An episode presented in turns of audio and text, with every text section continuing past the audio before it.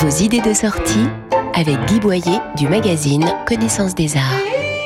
Un peu masqué par le succès de l'exposition Monk, ne manquait pas celle consacrée à Rosa Bonheur, cette artiste animalière du 19e siècle, femme engagée dans la défense des droits des femmes, aussi bien que de la ruralité.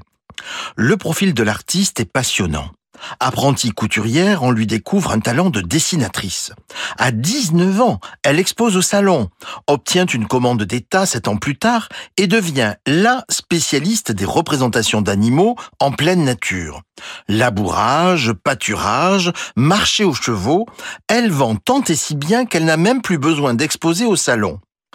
En parallèle, elle mène une vie très émancipée pour l'époque.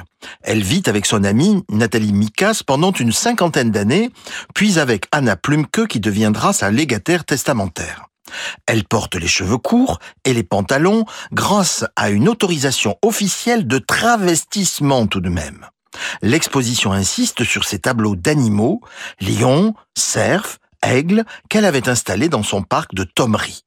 L'exposition Rosa Bonheur a lieu au musée d'Orsay jusqu'au 15 janvier et n'oubliez pas l'expo Rosa Bonheur intime au château de Thomery jusqu'au 30 janvier.